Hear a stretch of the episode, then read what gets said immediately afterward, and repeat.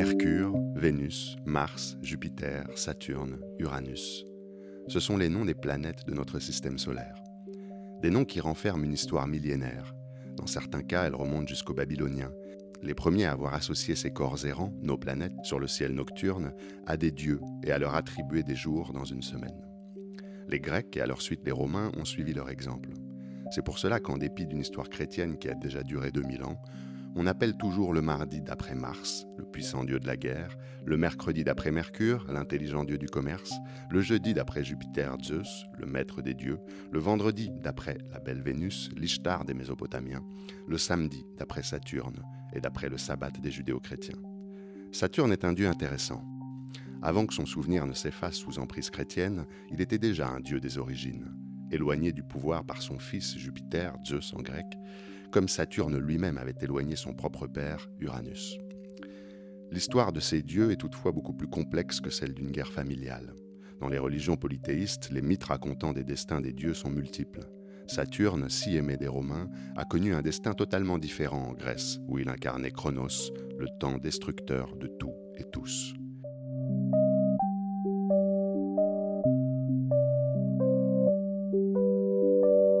Nous parlons aujourd'hui de Saturne et d'autres dieux des origines romaines avec Maxime Cambrelin, professeur de lettres classiques au Collège Camus de Bayonne en réseau d'éducation prioritaire.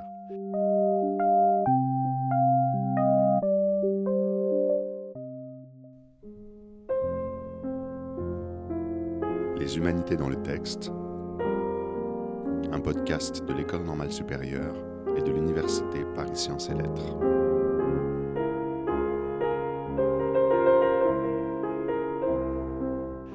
Maxime Cambrelin, vous avez fait des études à l'école du Louvre et à la Sorbonne. Peut-on parler de dieux grecs et romains aux élèves d'un réseau d'éducation prioritaire? Les élèves sont très friands de mythologie, ils sont souvent assez euh, compétents, ils ont lu beaucoup, beaucoup de littérature jeunesse autour de la mythologie, mais euh, je pense qu'il est important de, leur montrer des textes euh, authentiques de l'Antiquité, leur exposer des particularités de religion qui ne s'appuient pas sur des livres sacrés comme, comme la plupart d'entre eux. Et dans mon établissement, aux religions nombreuses, je pense qu'il est important de prendre du recul avec des dieux et des croyances antiques, qui permet souvent aux élèves de mesurer à quel point leurs religions sont proches et cousines les unes des autres. Je pense aussi que la laïcité, ce n'est pas nécessairement bannir toute euh, étude de la religion à l'école et qu'au contraire, euh, c'est souvent le début d'une réflexion euh, très féconde avec les élèves. Alors dans le cadre des humanités dans le texte, vous avez proposé un dossier traitant du dieu romain Saturne par la numismatique, c'est-à-dire l'étude des médailles et des monnaies, et par l'intermédiaire d'un auteur romain moins connu du grand public qui a vécu à la fin de l'Antiquité, bien après l'époque classique, Macrobe. Pourquoi ce choix d'un auteur si tardif? Pour euh, montrer que l'Antiquité ne se limite pas euh, au premier siècle de notre ère, euh, qu'on a longtemps parlé de façon péjorative du, bas empire, mais la recherche est très active dans ces domaines-là. De, nombreuses études récentes viennent éclairer cette période qu'on a souvent négligée et qui fait le lien entre l'Antiquité classique et, le Moyen Âge et qui est la période à laquelle le, christianisme s'impose et les religions polythéistes disparaissent entre la fin du IVe et le début du Ve siècle, des témoignages matériels montrent une réaction païenne au triomphe du christianisme. Et c'est pour ça que j'ai voulu euh, mettre en avant cet extrait de Macrobe, qui a rédigé ses Saturnales, une œuvre en latin qui met en scène des banquets fictifs euh, tenus lors des grandes fêtes de la fin de l'année et dédiés à Saturne. Macrobe euh, fait parler dans, cette œuvre les derniers défenseurs de la religion traditionnelle et euh, dans notre extrait reviennent sur, euh, sur l'origine de cette fête de Saturne très importante dans le monde romain. Un dieu qui euh, serait venu de Grèce, mais qui a été accueilli en Italie et sur le site de ce qui deviendrait Rome par Janus. Eh bien, je vous propose que sans plus attendre, on lise un extrait des Saturnales que vous avez choisi pour nous.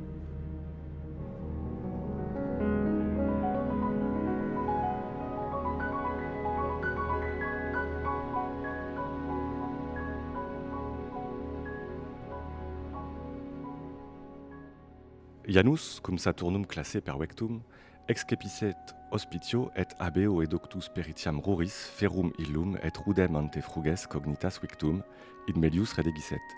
Regni eum societate muneravit. Janus, ayant reçu comme hôte Saturne arrivé en bateau, et ayant appris de lui la culture du champ, avait rendu meilleure leur nourriture, sauvage et grossière avant qu'on ne connût les moissons. Janus le remercia en l'associant à son pouvoir. Cum primus quoque aera signaret, servavit et inox Saturni reverentiam, ut, quonia millenavi huerat advectus, ex una quidem parte sui capitis effigies, ex altera vero navis exprimeretur, quo Saturni memoriam in posteros propagaret. Aussi, quand il fut le premier à faire frapper le bronze, Janus montra à nouveau son respect à Saturne, en représentant sur une face sa tête et sur l'autre un navire, puisque Saturne fut amené par un navire, et par celui-ci il transmit à la postérité la mémoire de Saturne. Aes ita fuisse signatum, in alae lusu, cum pueri denarios in sublime jactantes, capita aut navia, lusu teste vetus statis exclamant. C'est ainsi que le bronze fut frappé. On s'en aperçoit encore aujourd'hui dans le jeu de hasard, témoin de l'ancien temps, lorsque les enfants, jetant en l'air des deniers, s'écrient têtes ou bateaux. Os una concordesque regnasse wikinaque opida communi opera condidice, praeter maronem qui refert, Ianiculum muic, illi fuerat Saturnia nomen. Ils régnèrent unis dans la concorde et fondèrent ensemble des citadelles voisines, comme le dit Virgile. À lui le Janicule, à celui-là la Saturnie, comme on les appelait jadis.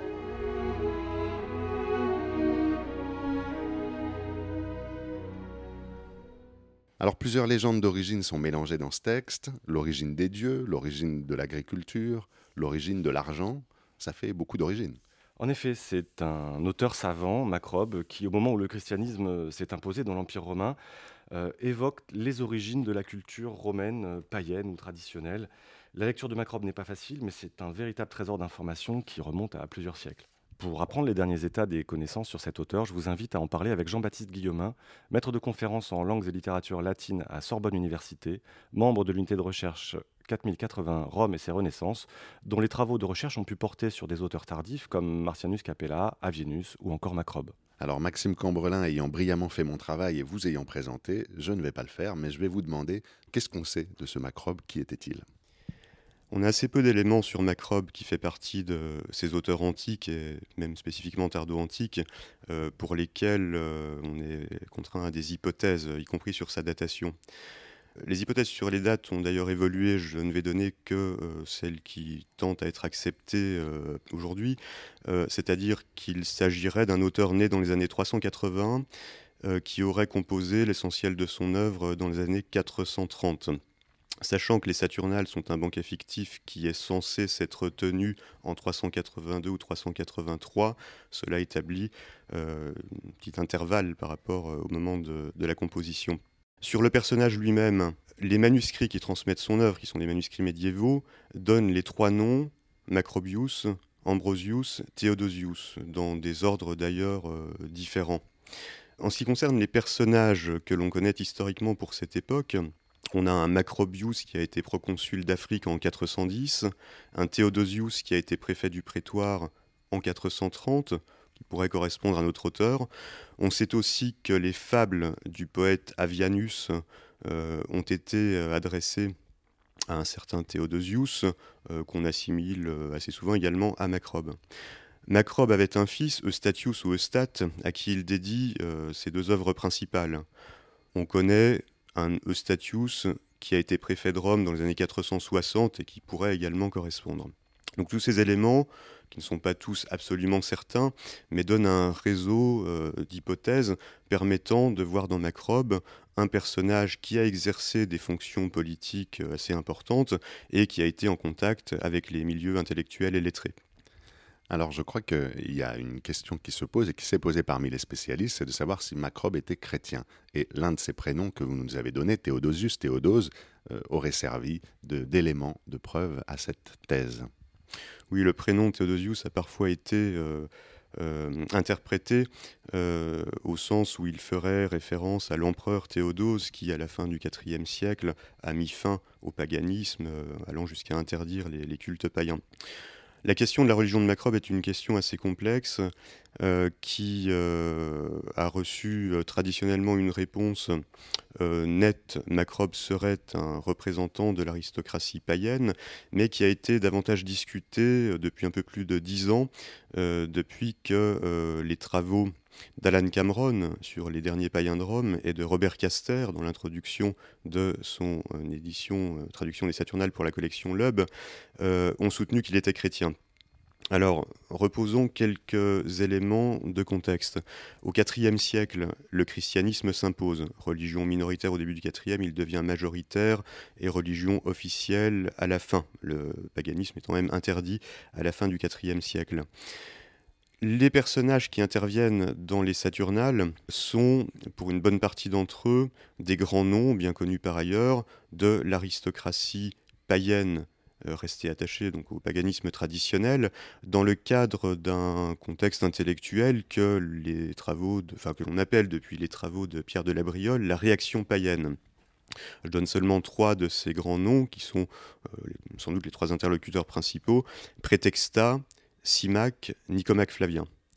Dans la mesure où Macrobe, qui écrit sans doute, comme on l'a dit plusieurs décennies après, euh, témoigne d'une certaine sympathie pour ces personnages. Euh, on a souvent considéré que euh, c'était des, des, traces de son adhésion, lui aussi, au paganisme traditionnel. À cela s'ajoute un silence complet dans toute son œuvre sur la religion chrétienne, un goût pour l'érudition antiquaire et en particulier les éléments liés à la religion romaine traditionnelle, ainsi qu'une orientation philosophique néoplatonicienne influencée par euh, le système de Plotin et de Porphyre. Donc tous ces éléments ont été considérés comme euh, des arguments euh, dans le sens du paganisme de, de, Macrobe. Donc Macrobe, c'est un préfet, quelqu'un qui occupe des fonctions politiques importantes, c'est ça, mais qui est aussi un, homme de lettres. Oui, ça, ça, arrive très souvent à cette époque, et de ce point de vue-là, il est assez proche des profils historiques que l'on trouve dans les Saturnales.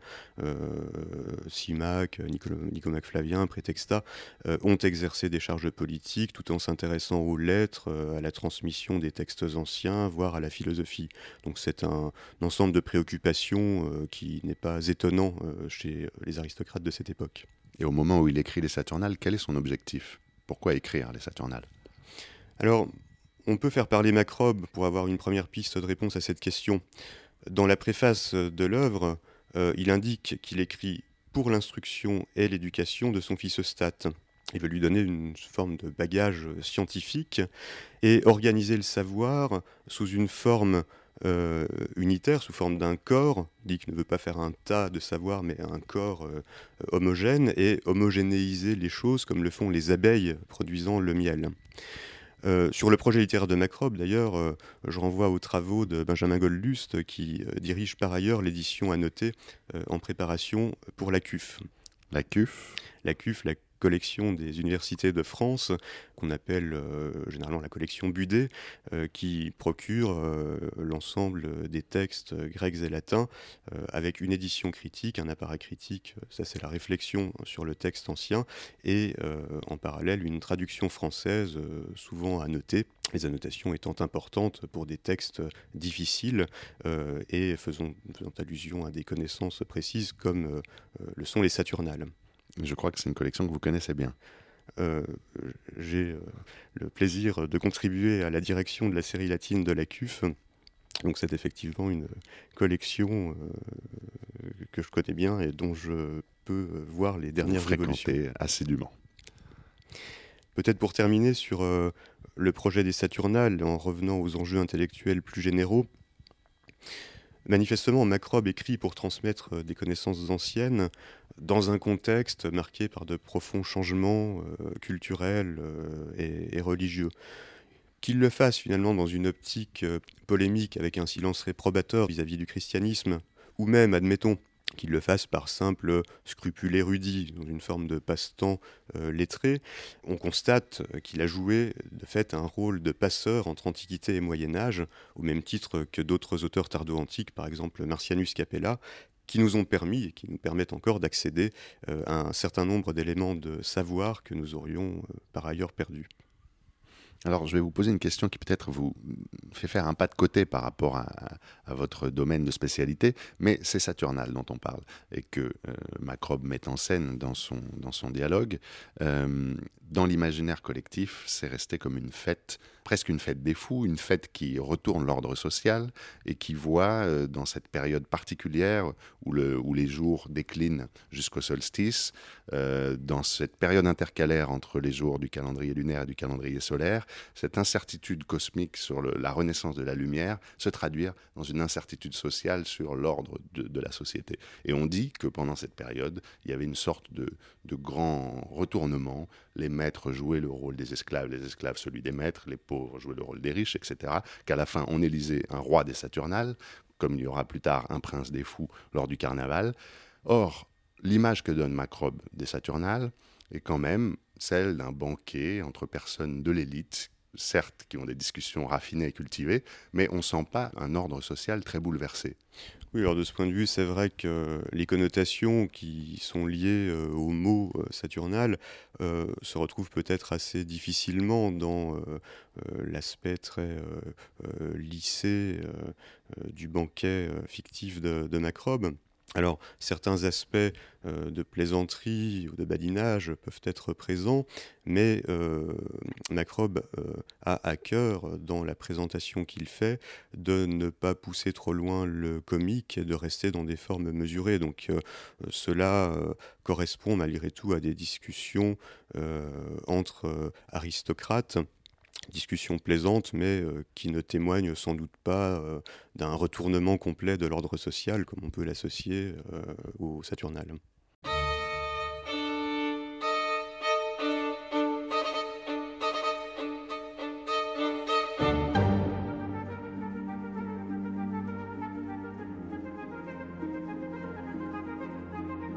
Et c'est sur l'air de cette danse macabre avec Camille Saint-Saëns pour guide que l'on va maintenant s'élever dans la mythologie et demander à Dominique Briquel, grand spécialiste des mondes étrusques et italiques, professeur émérite à Sorbonne Université et directeur d'études émérite à l'école pratique des hautes études, de nous expliquer la place qu'avaient Saturne et Janus dans l'imaginaire romain et pourquoi ils étaient si importants pour eux.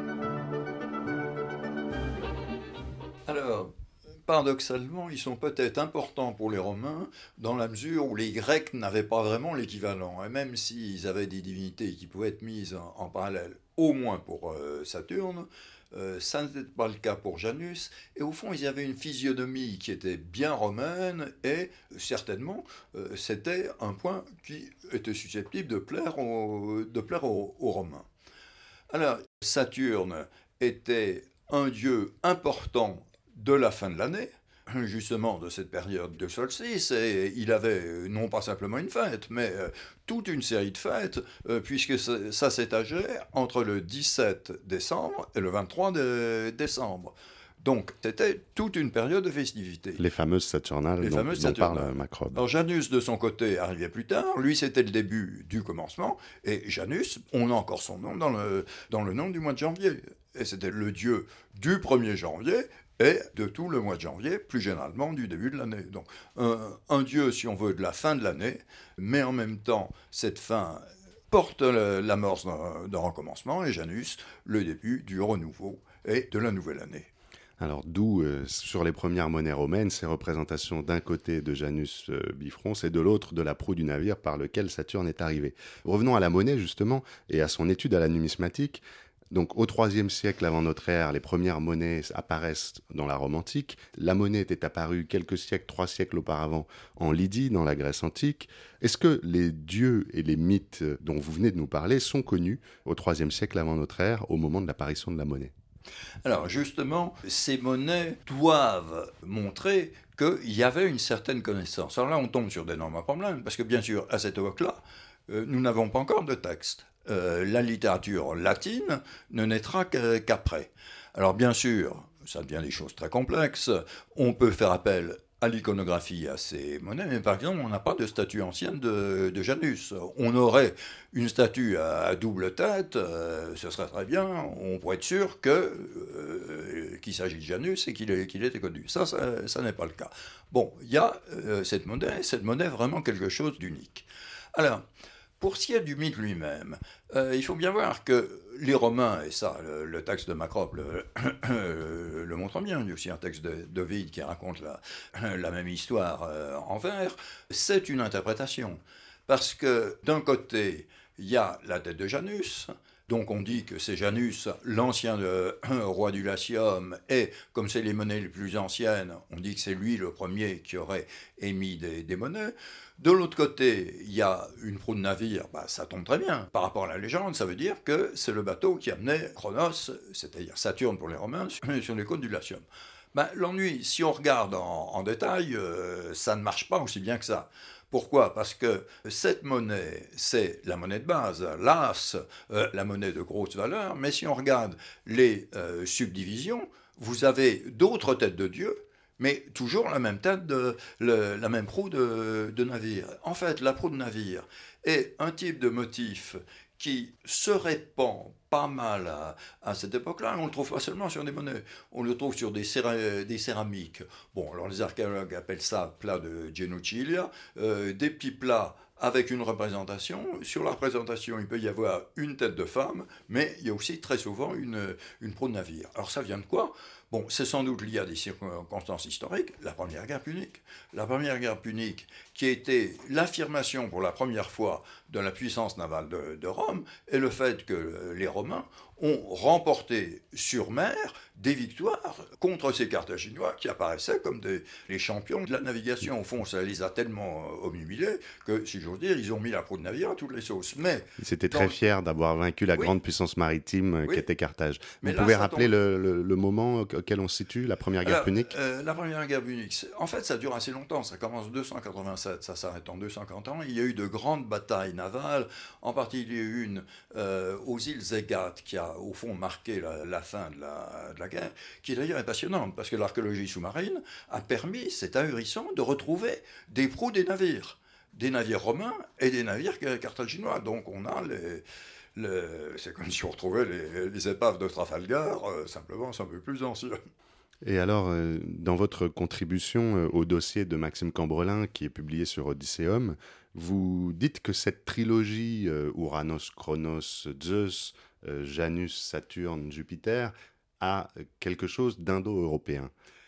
Oui, alors là, ça renvoie évidemment à quelque chose d'un peu différent, qui est que les Grecs, les Romains et bien d'autres peuples appartenaient à cette famille de langues parlant des langues apparentées, des langues indo-européennes, et euh, il faut bien sûr citer, le nom de, du Mésil, qui a montré que tous ces peuples avait au départ des représentations parallèles, euh, pas absolument identiques, et avait un certain nombre d'idées, d'idées en commun. Alors bien sûr, on connaît les trois fonctions du Mésil, l'idée qu'il y avait une représentation de la société humaine et par conséquent bien sûr de la société divine. Le Panthéon était une sorte de reflet de la société humaine, euh, distinguant trois niveaux. Le premier niveau, qui était le niveau, disons, du, sacré, du religieux.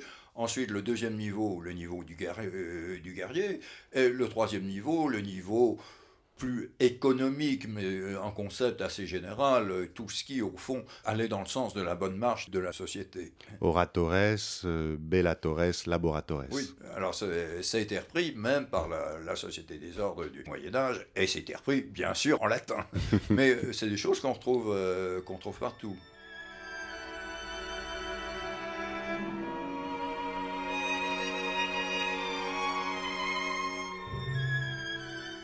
Ainsi s'achève ce premier épisode du podcast consacré au Saturnal de Macrobe, comme éclairage des dieux des origines et de la naissance du monnayage à Rome. Nous retrouverons Maxime Cambrelin dans deux semaines, accompagné à nouveau de Dominique Briquel, mais également d'Anthony Austin, pour un deuxième épisode de ce podcast.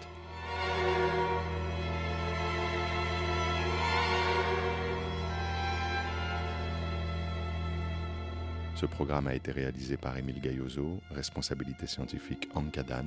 Vous avez entendu comme accompagnement de la lecture en latin du texte de Macrobe un extrait d'un poème symphonique d'Ottorino Respighi, Les Pins du Janicule. Et c'est aussi en musique que nous allons nous quitter en arpentant les dédales de Carole Beffa.